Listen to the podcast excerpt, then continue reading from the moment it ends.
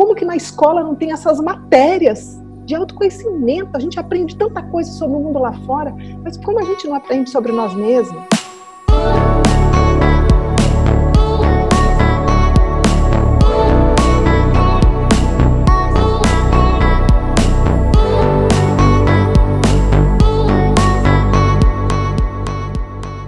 Bem-vindos, bem-vindas a mais um episódio do Abrindo Caminhos. Hoje eu tenho a honra, a alegria de receber a Paramita. Ela é psicóloga, fundadora da IESH, uma escola de autoconhecimento. Pra vocês terem uma ideia, a busca da Paramita começou há mais de 25 anos atrás, uma busca por transformação. E hoje ela é apaixonada pela compreensão da mente, comportamento humano. Já foi mais de 20 vezes para a Índia, estudou com vários mestres, professores. Eu conheci a Paramita num workshop de autoconhecimento e depois eu tive a, o privilégio de ter algumas sessões individuais com ela. E ela me ajudou muito a entender muita coisa sobre mim e foi uma grande parte da inspiração desse podcast. Né? Então, se vocês gostam desse podcast, pode agradecer a Paramita também. e ela sempre me chamou muito a atenção pela presença dela, compaixão e o desejo genuíno de ver outras pessoas evoluírem. Então, eu senti isso na pele, essa energia vital dela. É, então, sou muito grato a você, Paramita. As metodologias que ela desenvolveu são aplicadas desde 2005, não só no Brasil, mas na Argentina, Europa, Estados Unidos, ajudando muita gente a se descobrir. Então, Paramita, de novo, muito obrigado pela sua presença, pela sua energia aqui hoje. Eu queria pedir para você começar contando um pouco dessa jornada que eu passei brevemente. Tá bom. Olha, é óbvio que eu também quero te agradecer muito, e eu também estou assim, felizona de estar aqui com você hoje, que eu acho tão lindo o seu trabalho, eu estava tão esperando né, de você fazer esses seus podcasts, você é uma pessoa tão vivida, com tanta coisa para dividir. Então, nossa, muito obrigada de me convidar, eu estou super honrada. E eu posso contar, sim, um pouco da minha, da minha jornada do autoconhecimento, que você quer que eu te conte, não é isso? Bom, são 25 anos, não, são 50 anos, né, porque eu tenho 50 anos, mas eu vou tentar resumir em alguns minutos, tá bom, Rica? É, começou na verdade, eu perdi a minha mãe muito nova, passei muitas humilhações com a perda dela, né? A minha vida, vida se destruturou completamente, eu criança, porque eu tinha uma casa toda estruturada, etc. Mas ela era o centro da casa. Então, quando ela morreu, tudo se desestruturou na minha vida. E eu, não sabendo de como que o ser humano funciona, busquei as minhas maneiras de sobreviver a tamanha dor, né, para mim. Então, o que eu fiz foi tentar construir uma imagem de uma pessoa que venceu toda aquela dor. Então, de ser perfeita, de fazer tudo direitinho, e eu estava, sabe, com um bom emprego, casei com um bom partido, de acordo com todo mundo da minha cidade, né? Enfim, eu fazia tudo direitinho, que eu acreditava que eram os símbolos que poderiam me estruturar. Até que uma irmã minha me convidou para ir conhecer um centro de terapias na Índia. E eu disse, mas o que, que eu vou fazer lá? Porque eu não admitia um erro meu. Qualquer pessoa que falasse que eu estava errada, eu falava, essa pessoa tem inveja de mim. Claro, imagina, eu era intocável. E aí essa minha irmã me convidou, Rick, e eu disse, o que, que eu vou fazer lá? Eu, tô, eu estudo psicologia para ajudar o outro, eu mesmo preciso de ajuda, porque eu já resolvi. Olha a iludida. Enfim, ela me chamou e falou: não, mas é a Índia, é num resort, tem várias coisas bonitas. E eu, na minha necessidade de perfeição, pensei: poxa, vai ser legal também, fui para a Índia, né? Mais uma coisa para eu contar da minha vida, de tantas experiências, me achando muito importante. E fui. Eu diria que a vida armou uma armadilha para pegar o meu ego. Sabe quando coloca assim uma comidinha e, eu, e ele foi lá? E aí eu falei: ah, já que eu estou aqui, eu vou fazer alguns grupos de terapia. E aí, quando eu entrei em contato num, num grupo específico, com tudo que estava escondido atrás dessa estrutura, que era toda a minha dor, toda a minha incapacidade de lidar com as emoções, né? E aí começou a se abrir. Eu me apaixonei. Foi muito difícil a princípio, mas ao mesmo tempo foi maravilhoso. Nossa, então tem maneiras de lidar com tudo isso, eu não preciso só ficar tentando segurar a vida, dá para lidar com essas emoções, dá para lidar com essas histórias, né? E ali começou uma grande jornada minha. Para você ter uma ideia, no ano seguinte eu voltei, fiquei um ano nesse lugar, fazendo mil formações e, né? E aí virou minha vida. Eu fui me aprofundando até que isso se tornou minha profissão E eu tive a oportunidade de ir pelo mundo afora e podendo trabalhar com isso. Até hoje aqui que eu estou sentada com você aqui. mundo adentro, mundo afora e mundo adentro. É, mundo e... afora e mundo adentro, boa. E aí você falou de incapacidade de lidar com as emoções, né? Acho que isso é algo que eu sempre experienciei também, assim, né? Acho que muita gente, esse mundo tem essa dificuldade de experienciar e expressar as emoções, né? E Sim. quanto que isso é relacionado com autoconhecimento? Assim, é um termo autoconhecimento hoje que se fala tanto, né? De uma maneira até banalizada às vezes, né? Como é que você faria esse link aí entre a terapia, né, que virou a sua profissão, uhum. com o autoconhecimento e com a questão das emoções? Tá. Olha, no meu caso, eu acho que no seu caso, e no caso da maioria das pessoas, por que, que eu não sabia lidar com essas minhas emoções? Porque eu não conhecia. Aquilo que eu não conheço, eu não sei lidar. Eu tive isso um dia, todos nós tivemos isso um dia quando criança, só que a gente não aprendeu que isso é raiva, isso é medo, isso é, sei lá, inveja, insegurança, a gente não sabe. A gente vai vivendo aquilo tudo e normalmente não é muito aceito no ambiente. Quando a gente traz isso para fora, as pessoas com boa intenção, porque também não sabem lidar, dizem: não, isso não está certo, faça aquilo. E aí, então, a gente vai guardando essas emoções, a gente vai escondendo no inconsciente e começa a tentar, como eu disse no meu caso, a tentar mostrar uma imagem que seja aceita, que, né, que então parece que eu consegui. Desculpa. E aí o que acontece é que a gente tira do campo de visão e não conhece mais. O problema é que estando aqui dentro de mim, eu posso não conhecer, posso não estar em contato, mas está diretamente afetando a minha vida. Se ficasse lá quietinho, mas não fica, fica afetando a nossa vida, que eu posso falar mais para frente. E aí então, o autoconhecimento é justamente isso, é um trabalho para conhecer essas partes minhas que estão fora do meu campo de visão, que estão desconhecidas, porém estão vibrando ali. E as terapias, como você está me perguntando, são metodologias, são instrumentos para poder navegar dentro desses lugares dentro de nós, porque não se entra facilmente. Nós precisamos trancar, a gente fechou, fechou a memória, fechou o sentimento ligado à memória. Então, às vezes a gente lembra, mas não tem sentimento. A gente racionaliza que já entendeu tudo. Então, existe uma maneira de poder ir entrando nesses lugares. As terapias são essas metodologias para que a gente possa navegar lá esses lugares vêm de traumas, é, e todos têm traumas, para mim, quer dizer, eu gosto quando você fala dos dois tipos de traumas que tem, né? Porque uhum. a gente fala assim, mas eu não tive um grande trauma na minha vida, né? É, eu tinha experiência, não tive um grande trauma na minha vida quando eu olho, comparo com outras pessoas, talvez. Mas quando eu vou olhar no micro ali, foram vários pequenos traumas. Né? Sim, então, posso falar sim. Existe uma coisa que é todos vivemos, faz parte desse plano aqui, desse mundo que a gente está, que é o seguinte: nunca nenhum pai vai preencher tudo que a criança precisa, não tem como. O que ela quer não é humano, ela quer presença 24 horas, com a pessoa bem o tempo todo, de olho para ela. Ela quer amor exclusivo e não tem como, não, não vai dar para ela receber. Eu estava até falando com um paciente meu esses dias, ele falou: Olha, eu peguei um fim de semana para ficar o tempo todo com meu filho, que é o sonho dele eu ficava, mas nunca estava bom. Ele sempre queria mais, ele sempre estava cobrando. Até o filho estava cobrando a presença mesmo, que ele não consegue, está na mente dele, cheio de preocupação, né? Então, todos nós vivemos alguma falta na infância, não tem como escapar disso, né? E além disso, Rick, existem tipos diferentes de traumas, né? Que eu acho que é o que você está citando, querendo que eu cite aqui, que são os traumas homeopáticos, que são aqueles que a gente não vê claramente mas é uma comparação. Se é uma comparação, significa que eu não sou tão bom assim, o outro é melhor. Mas para crianças, os adultos são o máximo. Tudo que a gente quer é acertar. Então, pode ser uma comparação, uma frieza, tudo na casa muito certinho, mas não tem o afeto. Né? São traumas que a gente não percebe. Às vezes, brigas entre os pais que não aparecem, mas a criança, ela capta o que está acontecendo, ela é muito sensível.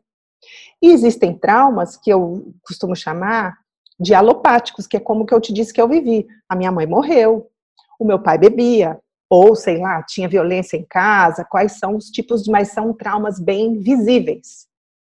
E independente disso, sempre que tem um problema na casa, que é normal, toda casa tem problema, a não ser na casa dos perfeitões, como eu queria ser, né? Então, toda casa tem seus problemas. Normalmente a criança ela pega como se ela tem alguma participação, tem alguma coisa errada com ela que ela está ajudando a causar aquilo. Então todo mundo de alguma forma sentiu, né, que tinha alguma coisa errada com a gente mesmo, né, que a gente não estava recebendo o suficiente, ou estava causando determinadas coisas. E foi isso que fez com que a gente escondesse essas nossos sentimentos, ou a gente não queria atrapalhar, ou a gente ficou com raiva disso virou pessoas agressivas, cada um agiu de uma forma, né? Mas todo mundo viveu esse, algum tipo de trauma e todo mundo reagiu a isso. Eu me identifiquei muito com o perfil do retraído, né? Que é a pessoa que Sim. não, que acaba se fechando é, internamente e a, querendo apontar e ajudar os outros, problemas dos outros, mas não entrando em contato com isso, né? porque é muito difícil entrar em contato com essas dores e parece um trabalho muito longo e dá preguiça às vezes de fazer, né? Sim. É, é, mas assim, da sua visão, não tem jeito, não tem opção, a gente tem que realmente entrar nesse caminho, nessa busca por esse eu verdadeiro, esse eu superior, essa melhor versão da gente mesmo, né? Que é o podcast, na verdade, é para isso, né? Para a gente que quer ser a, a, melhor versão de si mesmo, né? Eu imagino que claro. é, muita gente quer ser a melhor versão de si mesmo. E o papel do autoconhecimento, de entender essas emoções, me parece essencial é, para isso, né? Como é, que, como é que é a nossa visão? Tá, então vamos começar lá do começo da sua pergunta, né? Então você está dizendo que você, como outras pessoas, agiram da seguinte forma: olha, não tem espaço para eu colocar meus sentimentos aqui. Pode ser as mais variadas situações, sei lá. Se uma pessoa teve pais muito bravos, se eu colocar meus sentimentos aqui, eu posso apanhar. Ou se estavam com muito problemas, se eu colocar aqui, talvez eu, eu, vai ser mais um problema que já não cabe mais, ou cobrando muita perfeição, nossa, eu não posso mostrar aqui erros. Depende de como a criança interpretou e viveu a situação, né? Então, acontece isso. Então, o que, que a gente faz? No seu caso, como você disse, você guardou dessa forma, você parou de se expressar. Como tem pessoas, como eu, que tentava expressar tudo direitinho, tentando ser perfeito como tem a pessoa que vai tentar agradar. São várias as maneiras que a gente vai tentar fazer para então conquistar o ambiente, ou agradar, ou receber energia, ou conquistar aquilo que, tá, que a gente, que a criança sente que está faltando. Então, eu não posso dizer, eu não posso afirmar que a única maneira é sentir. Eu não sei quem sou eu, uma insignificância no meio desse universo. O que eu posso dizer é da minha experiência por onde eu passei, das experiências que eu tive, eu percebi que a melhor maneira para poder lidar com essas forças inconscientes que estão guardadas é trazer para a consciência. É fazer um trabalho de pegar aquela bagunça que está lá no armário né, da minha casa, com aquele monte de roupa enrolada que eu não quero lembrar que eu tenho essa bagunça para olhar, ela não vai desaparecer dali. Essa é a minha experiência. Eu posso levantar uma parede, pintar ela de azul, fingir que ali é uma paisagem, mas aquilo ficou guardado lá. Então, a, a experiência que eu tenho é que, sim, é importante entrar nesses lugares para poder trazer para a consciência e aí trabalhar com isso. Porque, Rick, a questão é que vamos imaginar uma pessoa, não o seu caso, mas vamos imaginar uma pessoa que, tá, como você disse, que devem ter igual, pessoas como você, tá? Porque o seu caso específico é uma outra coisa, mas então essa pessoa que guardou totalmente os sentimentos. Se ela não traz esses sentimentos para fora, ela não vai conseguir viver os, os relacionamentos de uma forma profunda, ela não vai poder se conectar com as pessoas, encontrar o que, que ela realmente gosta de fazer, porque ficou tudo guardado lá atrás. Então, como é que ela vai descobrir o que, que é? Você entende? Então, e como você está dizendo, todo mundo quer a sua melhor versão. Qual é a nossa melhor versão? A nossa espontaneidade. De quando a gente era criança, aquilo estava ali. A criança, ela confia, ela vai. E hoje em dia, menino, para convencer a gente daí daqui aquela porta ali, tem que explicar por quê. A criança não, você pega no colo, vai levando, ela vai indo, ela nem pergunta. Aconteceu alguma coisa? Quebrou alguma coisa em nós, né? Que era essa abertura para a vida, para o outro, então, tudo isso ficou guardado atrás dessas camadas de defesas que eu estou falando aqui. Então, como resgatar isso que está lá atrás sem passar por isso? Eu não conheço. Você pode fazer um túnel daqui, um túnel colar, mas não chega lá, menino. É, é, é a minha mente que quer um caminho mais curto, né? não ter eu quem... sei, eu também quem não quer. Mas eu preciso te dizer uma coisa, depois que você vai pegando o gosto, a preguiça vai desaparecendo. Ela aparece de vez em quando, é igual o videogame, ela aparece de vez em quando. Mas você vai pegando gosto pelo negócio. É maravilhoso ir se descobrindo. Descobrindo a vida. É lindo. Eu acredito que o meu caminho com isso começou há uns 10 anos, acho que quando eu fui viajar e realmente olhar para coisas diferentes, sair do, do mesmo, assim, né? E mais intensamente, talvez há uns 7 anos, olhando e vejo que estou bem no, no comecinho ainda, né? E o que eu senti da terapia é que realmente é um lugar seguro, né? Hoje em dia, na, na sociedade, às vezes é muito difícil achar um lugar seguro para a gente Verdade. se expressar, né? Então, eu queria que você comentasse um pouco também, entre as milhares de pessoas que você já atendeu, seja individuais ou em grupo, se o que, que você notou de pontos em comum entre, entre os humanos que passaram pelo seu caminho? Tá bom, entre os humanos, inclusive eu, né, no caso. então, o que eu sinto em comum é isso. Eu já disse um, que é essa coisa de que todos nós vivemos algum trauma, né? Vivemos, passamos por esse processo que é estar aqui nessa escola que é a vida, que é aprender a amar, e chegamos aqui sentindo essa falta de alguma maneira, por mais que tinha, né? Então todo mundo viveu algum tipo de trauma, todo mundo se defendeu desse trauma de alguma maneira, porque a criança ela não tem força para se defender sozinha da, do ambiente adulto, e ela não pode ir embora.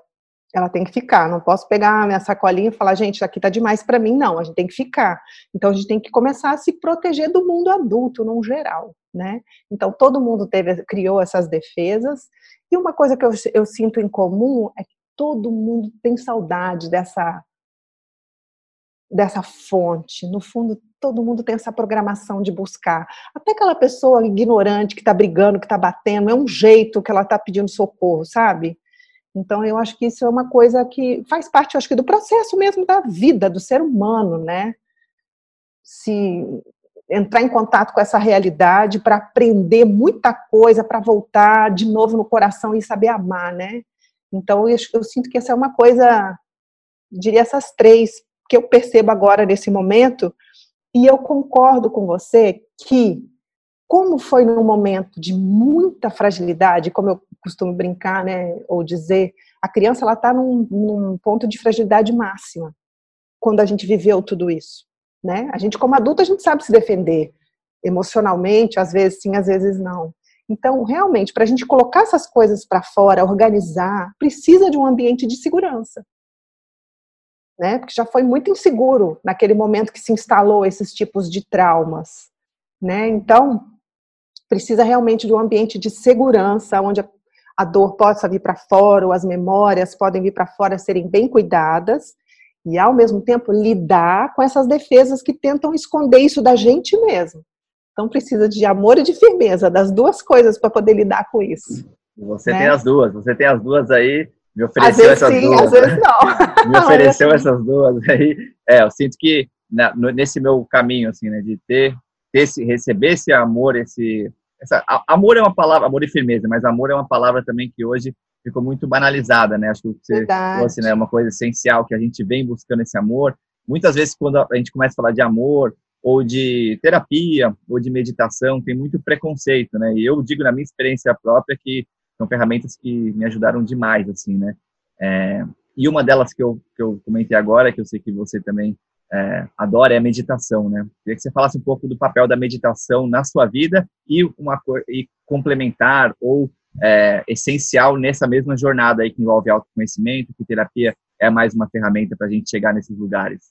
Nossa, eu acho realmente a meditação essencial, porque olha, a mente não vai querer sair da mente. Então a gente pode estudar, conhecer tudo, mas a saída é realmente ir acalmando a mente, para poder olhar um pouquinho de longe todo esse funcionamento, tudo isso de como a gente funciona aqui dentro.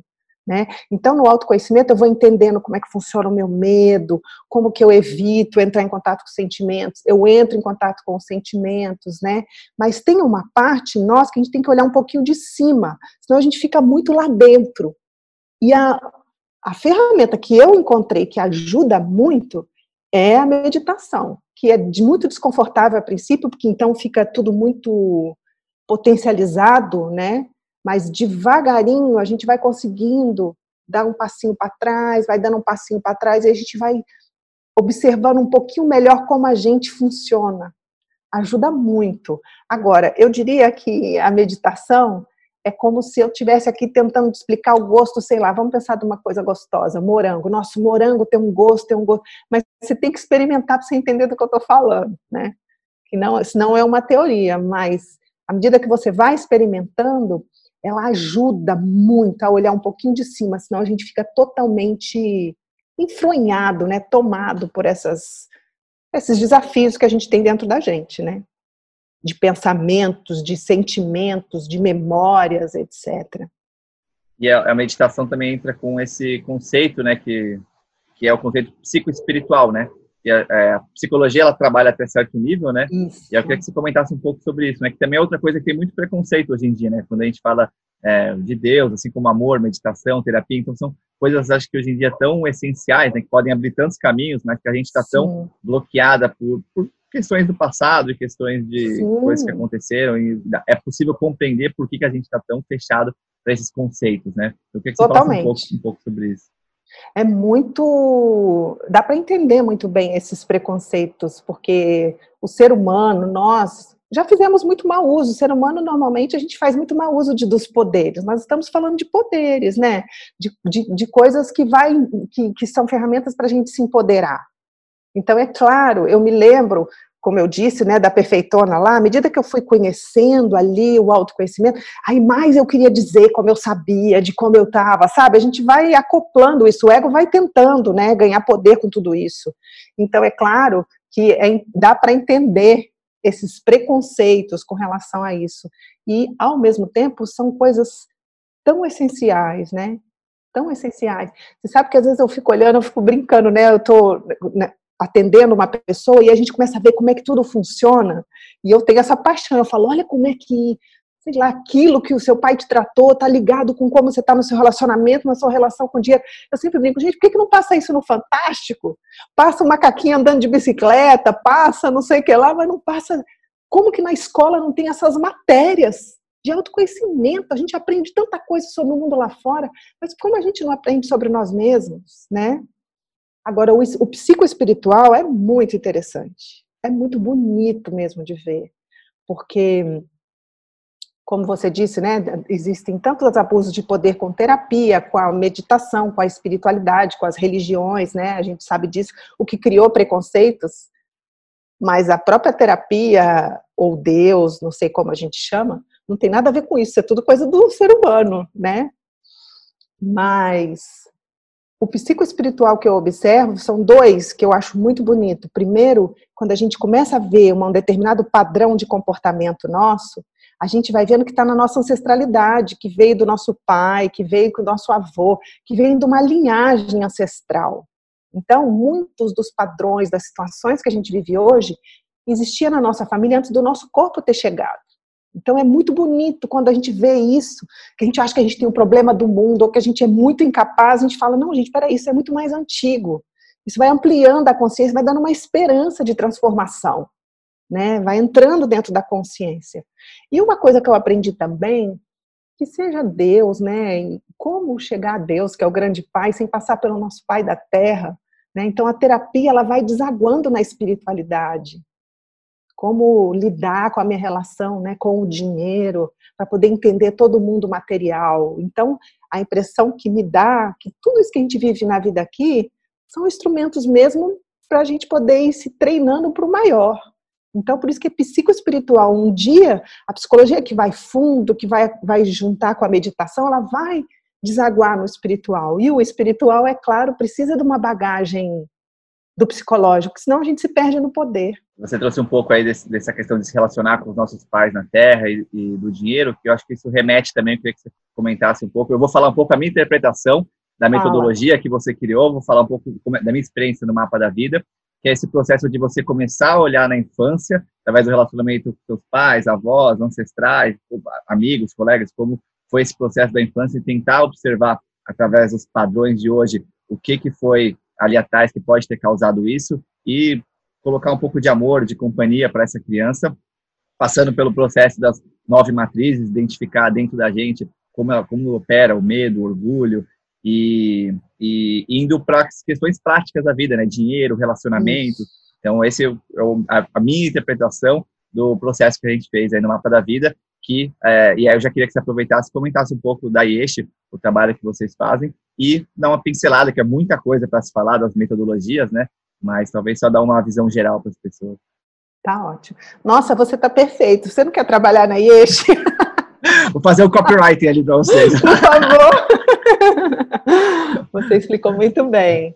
Então, a IESH, então, é uma escola né, de autoconhecimento que tem essa bagagem do, do, trabalho que eu fiz ao longo dos 25 anos, não só meu, mas dos meus dois sócios, né, que é o Nietzsche, que é o Marcos, que são também terapeutas bastante experiência.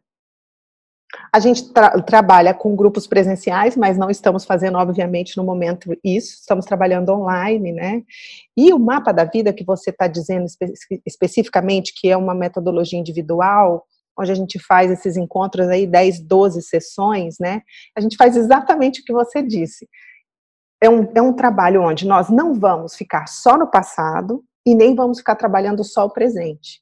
Então a gente vai buscando a história, como você mesmo descreveu aqui, né, da nossa ancestralidade, passando pela nossa infância, indo no passo a passo e sempre costurando com o momento de hoje para que a gente possa ficar, possa ficar bem claro que a vida hoje é um espelho da nossa história e é um espelho do que está acontecendo dentro da gente.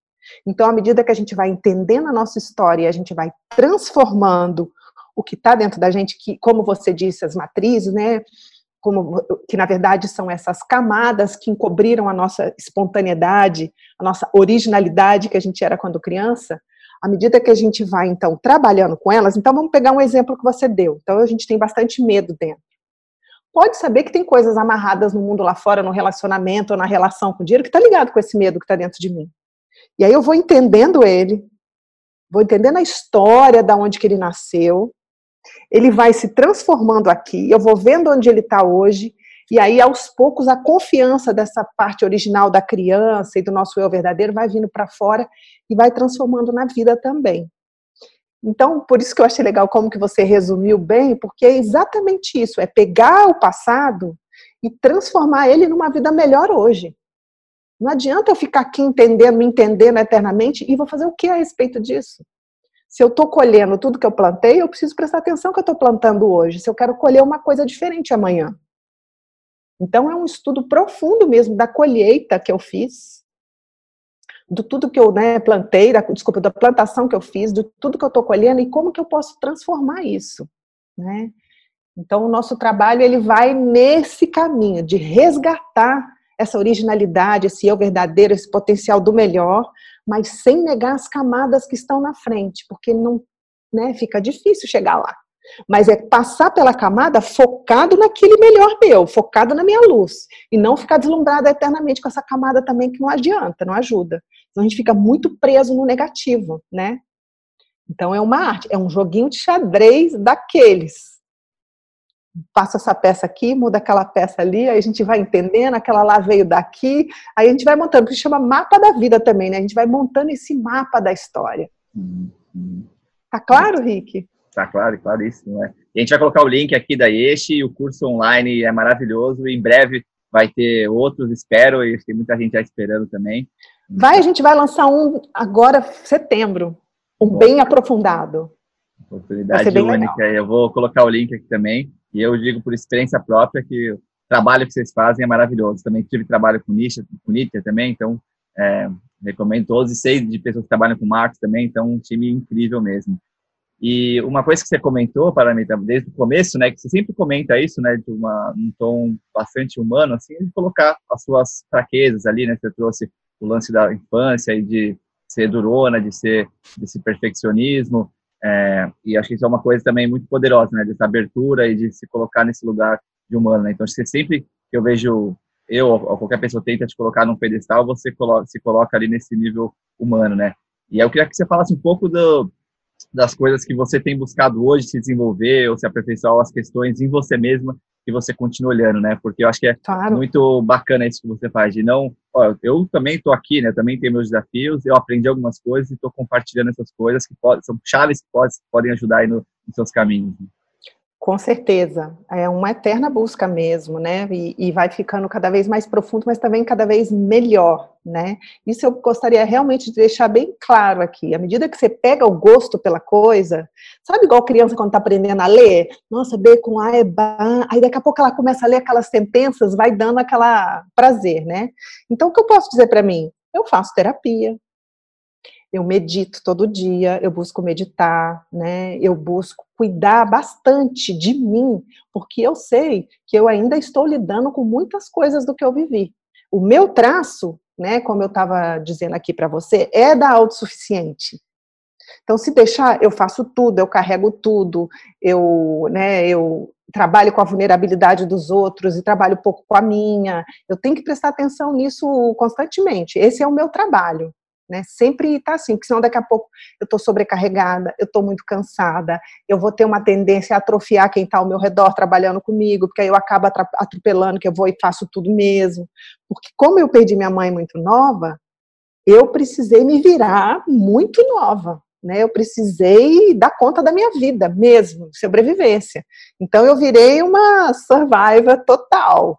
Então me dá uma coisa aí que eu resolvo, que eu faço e tudo, mas aí acabo me atropelando e atropelando as pessoas se eu não presto atenção, né?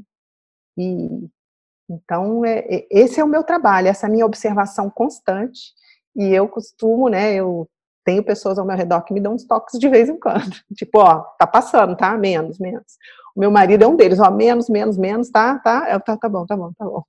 E às vezes não, eu vou atropelo, mas eu é esses traumas, eles vão dos mais grosseiros, vai ficando mais sutil, você entende? Porque é uma dor muito profunda que foi vivida, né? E aí, então, a gente vai trabalhando e ampliando cada vez mais a consciência disso e se desenvolvendo. E sempre lembrando, bola baixa mesmo. Somos humanos. Humildade, Acho né? Que... Humildade é uma chave hoje em dia tão esquecida, né? É. E você comentou um pouco mais cedo também sobre, a gente falou, né, sobre espontaneidade, né? Acho que isso, na minha vida, eu vejo que eu tive momentos de espontaneidade, aquele momento de alegria de presença, de criança mesmo, né? É, e aí eu vejo que eu comecei a trabalhar muito, entrei nessa, na onda de tentar chegar num reconhecimento, numa grana, em, em coisas futuras, né? E fui deixando a espontaneidade para agradar os outros e para ter essa, essa recompensa ali que eu imaginava que eu teria se eu mostrasse aquela imagem de mim, assim, né? E aí Sim. eu tenho alguns momentos, eu vejo de espontaneidade que são maravilhosos, mas às vezes vem uma culpa, uma vergonha depois. É, eu queria que você falasse um pouco sobre esse processo de descobrir a espontaneidade no mundo que a gente precisa é, muitas vezes ser racional, no trabalho, no dia a dia, para fazer as coisas acontecerem. É, e eu experiencio hoje que com espontaneidade eu consigo fazer isso melhor e, e assim, com mais cuidado, mas eu vejo que é um, um processo muito longo, mas muitas vezes ao ser espontâneo, depois vem essa culpa e essa vergonha, né? Eu queria que você falasse Sim. um pouco sobre isso. Posso falar bem, né? Assim, eu, eu estudo bem isso em mim e nos outros, né? É, é, é, dá para entender bem essa vergonha e essa culpa que dá. Porque quando a gente estava lá atrás, que eu estava dizendo desses tipos de trauma que a gente viveu, a gente estava se expressando de uma determinada maneira e algum tipo de repressão a gente viveu. Né? Normal, o adulto está ali para educar.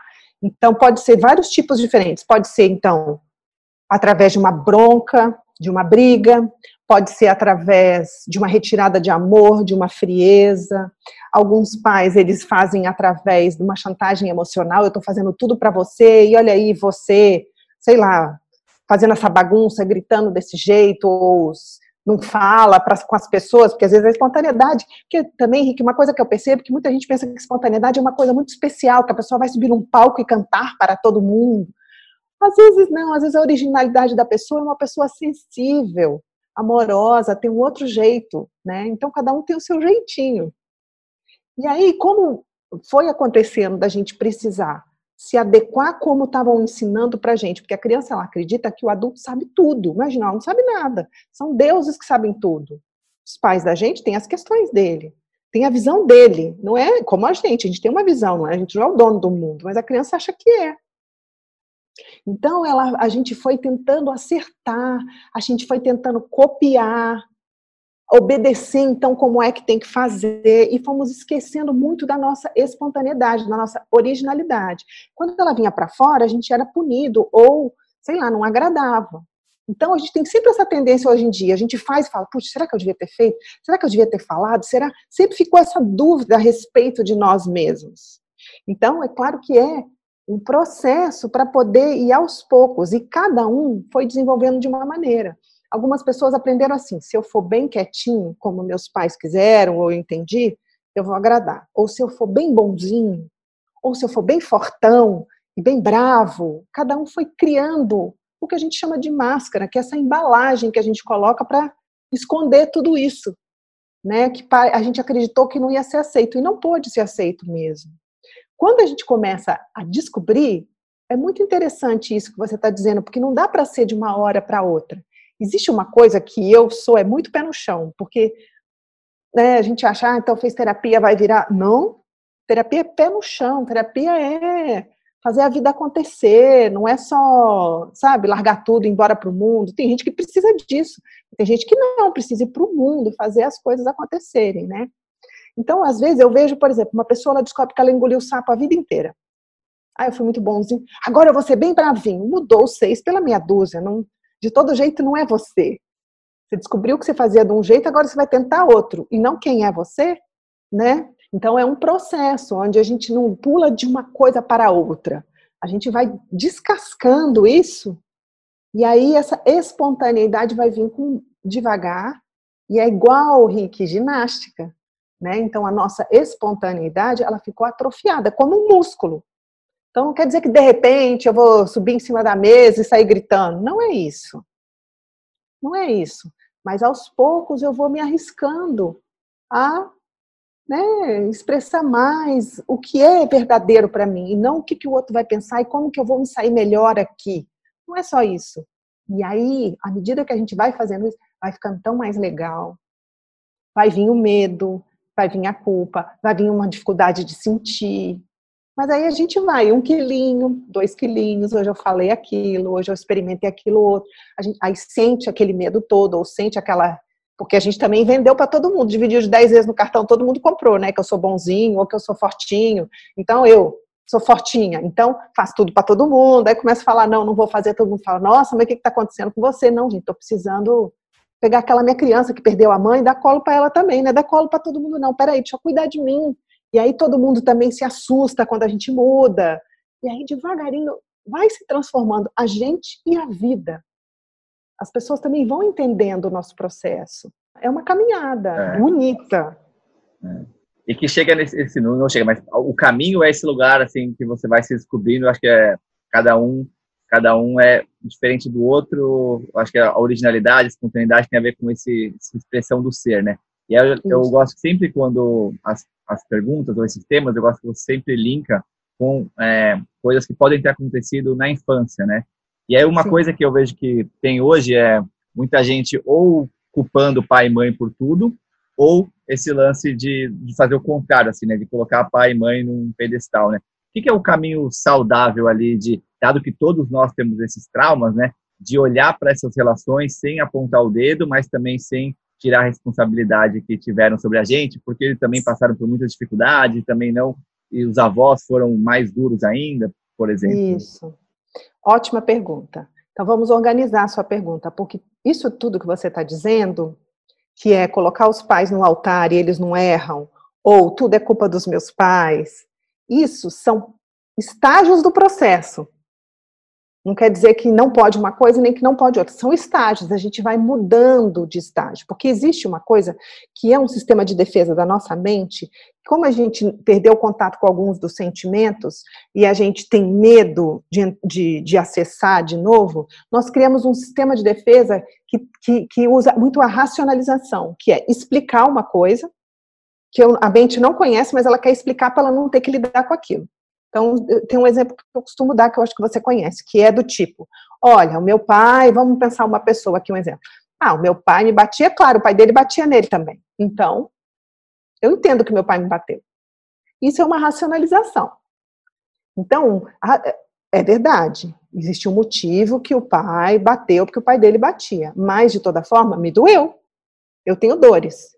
Por causa das minhas dores, eu tenho problemas na vida com relação à energia masculina, por exemplo, dificuldade de lidar com os homens, ou dificuldade, dificuldade de lidar com a energia que concretiza no mundo, que é o dinheiro, ou de fazer acontecer, porque a minha energia masculina ficou debilitada. Então, eu vou ter que entrar na dor do meu pai, por exemplo. Né? Então, tirar eles do altar, porque a criança coloca o pai no altar. Nossa, eles sabem tudo, eles não erram, eles não transam, eles não nada.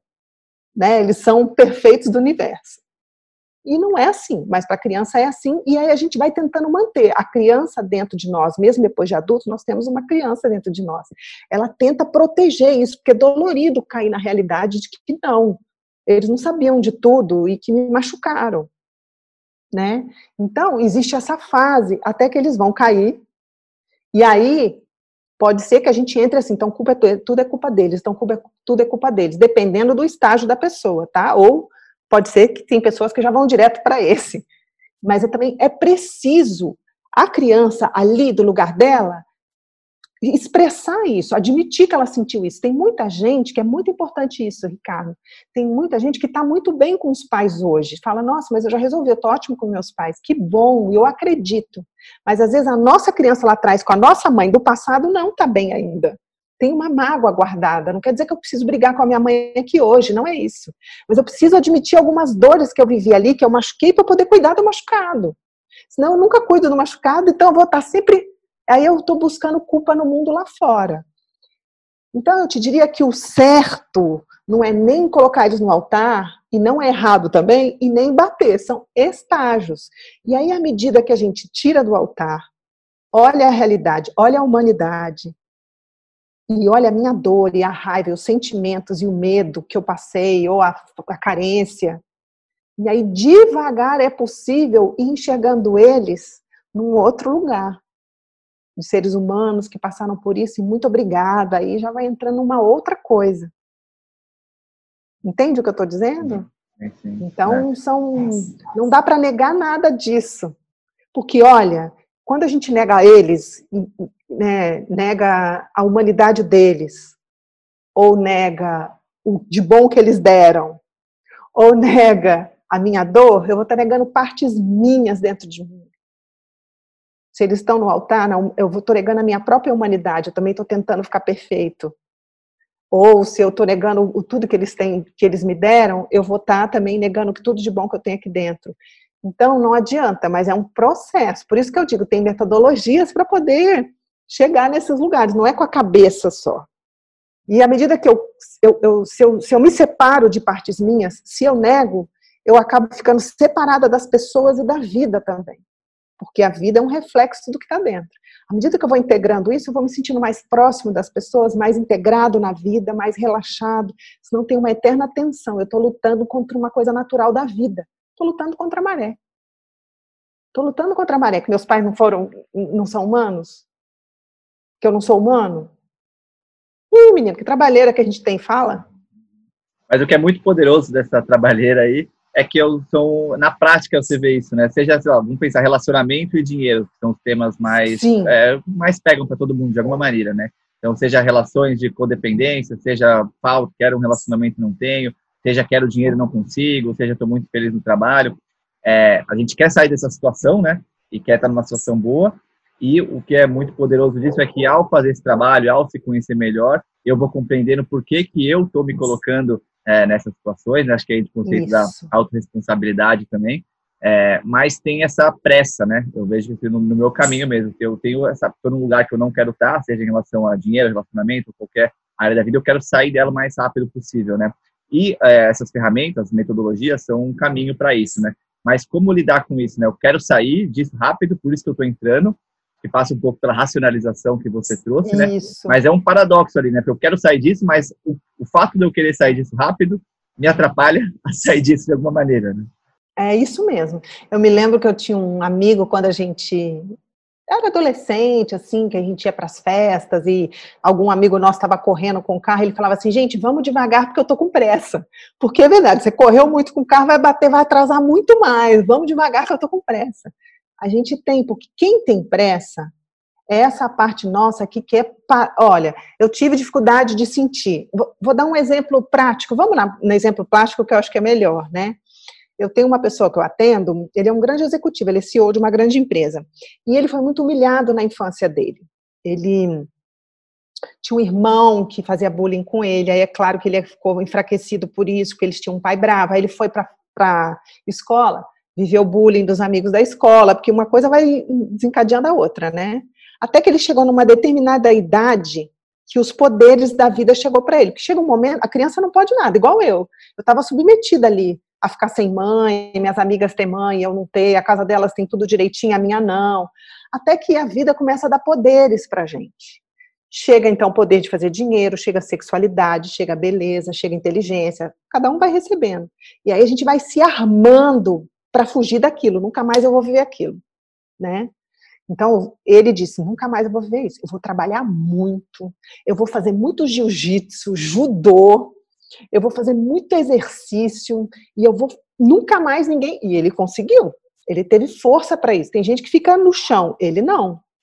Mas imagina se ele conseguia sentir alguma vulnerabilidade dele. Ele enterrou aquilo tudo. Enterrou. E para entrar ali, meio jogão de xadrez com ele. E aí ele foi aos poucos, até que ele viu, ele falou: Nossa, eu estou muito defendido. Eu só estou competindo com meus amigos, estou competindo com parceiros de trabalho, com a minha esposa. Eu não deixo ninguém chegar perto de mim, porque eu tenho certeza que eu vou me machucar. E aí, é claro que não dá para ele desarmar de uma hora para outra, ele passou muita coisa. E aí, devagarinho, ele está se desmontando, podendo sentir, se aproximou muito da esposa, porque tudo que ela estava esperando é que ele pudesse ser um vulnerável também, não é possível que ele é o Deus do universo, né? E aí, então, devagar, a gente tem pressa para sair, mas não tem condição, porque ficou. Imagina o tanto de parede que ele montou. E se você tira de uma vez, ele vai entrar naquela dor de uma vez só, é muito para ele. Então tem que ser aos poucos. E a vida todinha é estruturada nisso. Por isso que eu digo, já falei aqui várias vezes, a gente vai pegando o gosto de ir transformando aos poucos. É igualzinho, gente. Isso não precisa ser só na terapia, não. Isso é a vida, tá? Porque também parece que só desenvolve quem faz terapia. Não é verdade. A vida é a grande mestra, né? A vida está ensinando, vai dar um monte de tapa na cabeça da gente para a gente aprender. É claro que existem metodologias que ajudam muito. Nossa, para mim foi uma descoberta enorme mas eu não quero aqui, sabe, ah, só existe isso. Não, a vida é muito rica, né? Mas é igual uma, se você pega uma manga, né, verde, você fala, nossa, não vai amadurecer nunca. Nossa, você olha daqui a um minuto, nossa, está acontecendo nada. Nossa, está acontecendo, mas tá, tá. O desenvolvimento está pulsando ali. A gente veio com essa programação de evolução. Quando a gente tranca e não deixa ela vir, a gente fica bem sofrido na vida, duro ou, né, fracassado, sei lá se essa é a palavra, mas devagarinho vai chegando. E aí tem que ser na prática. Tem que ir mudando o comportamento, vai compreendendo na consciência, entrando no sentimento e plantando sementes diferentes. Quem é que já viu, gente, colocar uma semente no chão e já querer comer a fruta? Já viu isso? A natureza tem que ter tem que ter essa beleza da alma que é a paciência. Ricardo, presta atenção. A gente sabe bem, para comprar uma casa, a gente junta o dinheiro, vai levantar um tijolo atrás do outro, não é? Para formar numa faculdade, gente, desde pequenininho estudando até o dia de pegar aquele diploma. Agora, com autoconhecimento, não, a gente quer fazer um workshop e falar, gente, e aí? Não vai resolver, não? A gente não quer ser vulnerável. Eu, eu, eu falo, eu, não, a gente, eu quero ser, não quero ser vulnerável. Eu quero tudo para ontem. As coisas que eu não consegui, a culpa é dos outros. Então, é muita coisa. Assim, que esse caminho, acho que essas metodologias, é o que você falou, ah, tem vários caminhos, tem, mas é um caminho que com certeza eu sinto que todo mundo tem muito a aprender com isso, assim como Sim. vários outros caminhos tem-se muito a aprender com eles, né? Mas essa nossa sociedade em que a gente não quer olhar é, tanto para essas dores quanto para dentro da gente, para esses sentimentos que são. Eu, eu, quero ser o bonzinho, eu quero ser o poderoso, eu quero ser o ajudador, não quero ser esse lado mal, assim, então eu nego ele não olho, né? Então, esse Isso. conhecimento que você traz, essas metodologias que você trazem, a gente olhar com estrutura, com essa vulnerabilidade e esse lugar seguro e com esse amor e firmeza que você traz, é, eu acho que é muito, muito lindo mesmo. E aí, né, querida, a gente vai reconvertendo isso. Aquele medo, ele se transforma em coragem. aquela raiva se transforma em amor, aquela insegurança em segurança. É um trânsito. Todos esses sentimentos nossos, eles estão em trânsito. Ele não é o final.